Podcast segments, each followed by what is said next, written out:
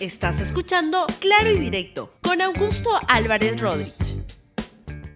Bienvenidos a Claro y Directo, un programa de LR.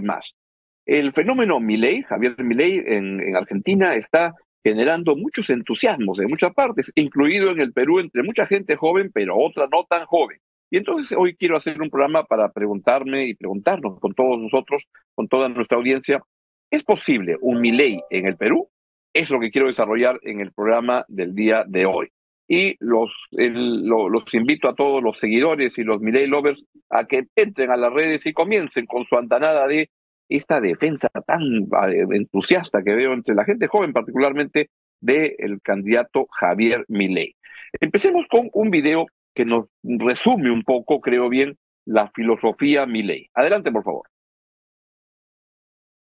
Javi, ¿para qué vas a ser presidente? Voy a ser presidente de los argentinos para terminar con la decadencia que llevan más de 100 años. Voy a ser el presidente que ponga de pie la Argentina y siente las bases para que Argentina en 35 años vuelva a ser la primer potencia mundial. Ministerio de Turismo y Deporte, afuera.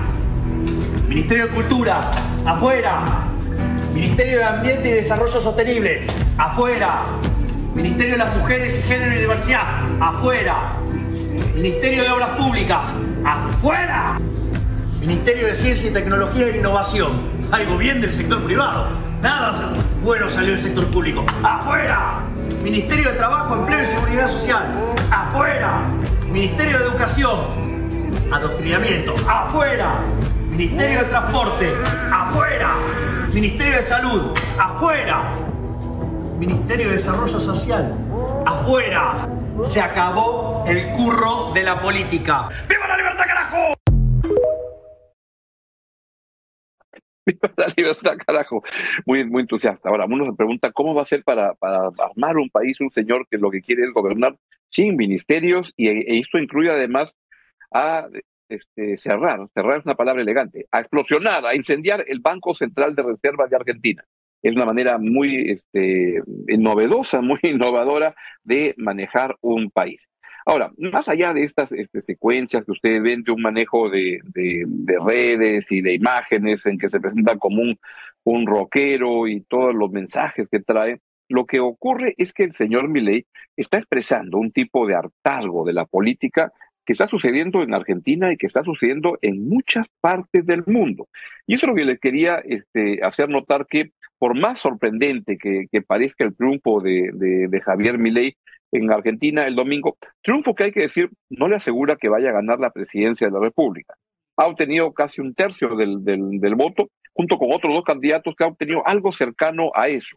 Y entonces este, puede ganar, puede perder también pero de alguna manera su ingreso con esta, con tanta fuerza en, en Argentina, en esta elección primaria, no son las elecciones primarias dentro de cada agrupación para ver quién es el candidato, lo que está denotando es que hay una, una, este, una búsqueda en Argentina de encontrar soluciones nuevas a problemas muy antiguos.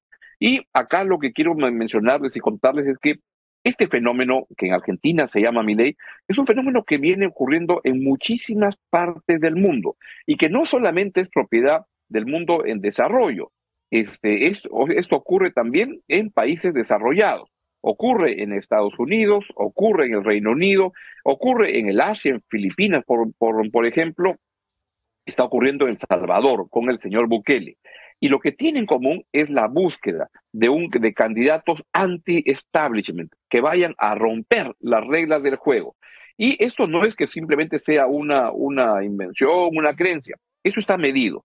Se han hecho varias encuestas a nivel mundial, una con, eh, por ejemplo, la del Pew Center, PEW Research Center, y lo que refleja es una encuesta que se hace en 19 países y que este, países desarrollados y en desarrollo, y que concluye, por ejemplo, que lo siguiente, el sistema político no le da voz a la gente. Eso lo cree el 65% en mucha parte del mundo. Asimismo, señalan que no están satisfechos con el funcionamiento de la democracia. Esto lo responde el 48%. Y podría darles más indicaciones de, por ejemplo, de, esa sensación de cansancio, de, de, sentido que el sistema no funciona. Hay otra encuesta a nivel internacional, este es de Ipsos, en 25 países, y en esta encuesta lo que se, se concluye es que la gente cree que la economía está orientada a satisfacer a los ricos y a los poderosos. Eso lo cree el 64% a nivel mundial, digamos, con esta muestra de 25 países. Y sostiene además, doy acá otros datos, 63% cree que los partidos políticos tradicionales solamente se preocupan de ellos, no de la gente. 59% cree que se requiere un líder fuerte que este, retome las riendas del país para irse contra los que están manejando hoy día, los que están cortando el jamón, los ricos y los partidos políticos tradicionales. Y 45% quisiera candidatos que rompan las reglas, candidatos anti-establishment que vayan a romper las reglas. Y esto está ocurriendo en muchas partes del mundo y tiene expresiones en países en desarrollo y en países desarrollados. Y acá les hago un recuento de alguno de los, este, de, los países donde está sucediendo esto. Por ejemplo, esto ocurre en Brasil con Bolsonaro, fue esa expresión.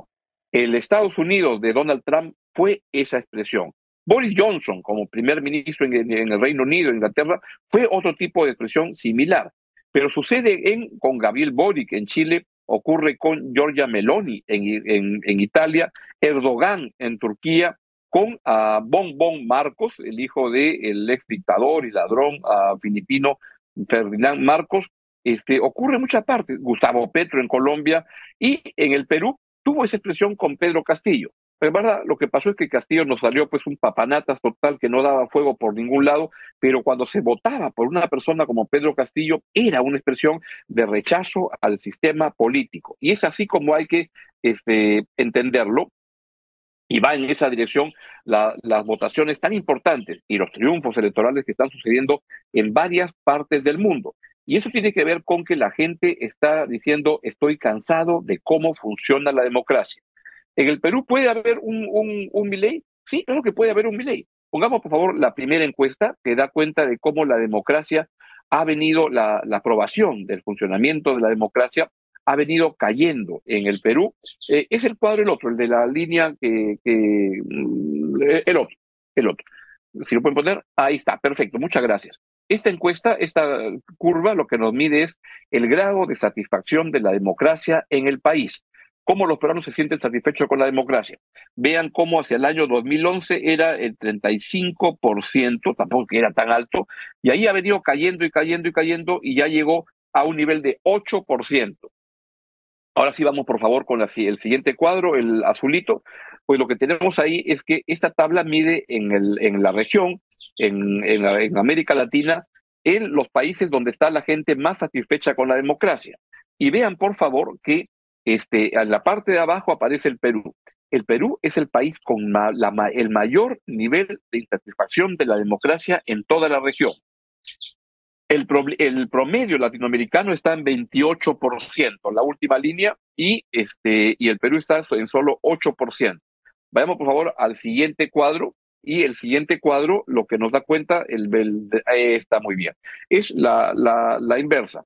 Los que están no muy satisfechos o nada satisfechos con el funcionamiento de la democracia, en el Perú, 91%, y encabeza la tabla de posiciones. Es decir, el Perú es el país de la región de América Latina con el mayor este, nivel de aprobación de, eh, de, del funcionamiento de la democracia. No con la democracia como concepto. Lo que está diciendo la gente es, esta democracia ya no es democracia. No lo dicen por lo que están cantando en, la, en las calles este, desde que llegó Dina Boluarte en el Perú, porque yo siento que esa, esa protesta, esa de, esta democracia no es democracia, está muy orientada en temas políticos, que no creo que son los relevantes hoy en día en el Perú, que los temas relevantes son que esta democracia no provee de este, servicios públicos fundamentales, básicos, una alimentación correcta, una educación correcta, este, mm, seguridad, seguridad frente a la, a, la, delincuencia. Eso es lo que está diciendo la gente que le incomoda, le molesta, y entonces uno se pregunta, y volvamos por al cuadrito azul, si lo pueden poner, cuando uno ve que el nivel de, o dejen ese, no, no hay ningún problema. Ahí está, que el Perú es el país con el menor nivel de satisfacción con la democracia, uno se pregunta qué es lo que está pasando. Y lo que está pasando es que la gente está muy descontenta con la manera como funciona la, ah, el sistema democrático en cuanto a provisión de servicios públicos elementales. Vean por ejemplo, en la parte alta, ¿cuál es el país donde la gente cree que sus ciudadanos creen que la democracia funciona mejor? El Salvador. El Salvador, donde no hay una, no está ocurriendo una democracia, ahí más bien lo que hay es un líder como Nayib Bukele, que lo que está haciendo es destruir las bases, los fundamentos democráticos, pero dándole a la gente algo que, que, que evalúa, que aprecia mucho, seguridad. Seguridad frente a la creciente este, actuación del crimen organizado y la delincuencia, Bukele ofrece una solución y eso hace a la gente creer que este Bukele es un presidente democrático, que no lo es, para nada, que no lo es. Y en cambio, miren, sigue a continuación Uruguay. Uruguay es otro país donde las cosas funcionan razonablemente bien. Ahí hay un problema del agua potable hoy día en estos días, pero es un país muy ordenado, que funciona bien, y sigue Costa Rica en términos de funcionamiento con la democracia. En el Perú, en cambio, la desazón, la frustración es muy, muy grande, y lo que va a suceder es que vamos a seguir buscando nuevos líderes políticos, pero en esa línea, porque lo que está buscando el mundo hoy en día es gente que rompa las reglas, candidatos anti-establishment, que se vayan con todo contra eso, y eso es lo que está este, buscándose por aquí y por allá. Y acá no es un asunto ni de derechas ni de izquierdas, sino es de un candidato que va contra las reglas. ¿Hay en el Perú un candidato que vaya contra las reglas? No sé, vamos a ver que este Pedro Castillo, mucha gente o alguna gente, los que votaron por él para que ganara la, presidencia de la República, creían que él era un candidato que iba a romper las reglas. Este, y esto puede venir por la derecha o por la izquierda. Y eso es lo que está sucediendo. Por tanto, en el Perú, ¿puede haber un Milei? Sí, pero entendido como un Milei, como un candidato que va en la dirección de romper las reglas, de anti-establishment anti-establishment y eso viene cobrando cada vez más, más, fuerza en la región y, este, y genera muchos entusiasmos. Por ejemplo, en gente joven que cree que el señor Milei es alguien que apunta a la democracia, etcétera. No, la verdad que eso apunta a un dictador suelo del mismo estilo como es Bukele, como es este mucha gente, Bolsonaro en Brasil que tenía ese tipo de tendencias, van en esa dirección y entonces es lo que está ocurriendo. ¿Qué ocurre?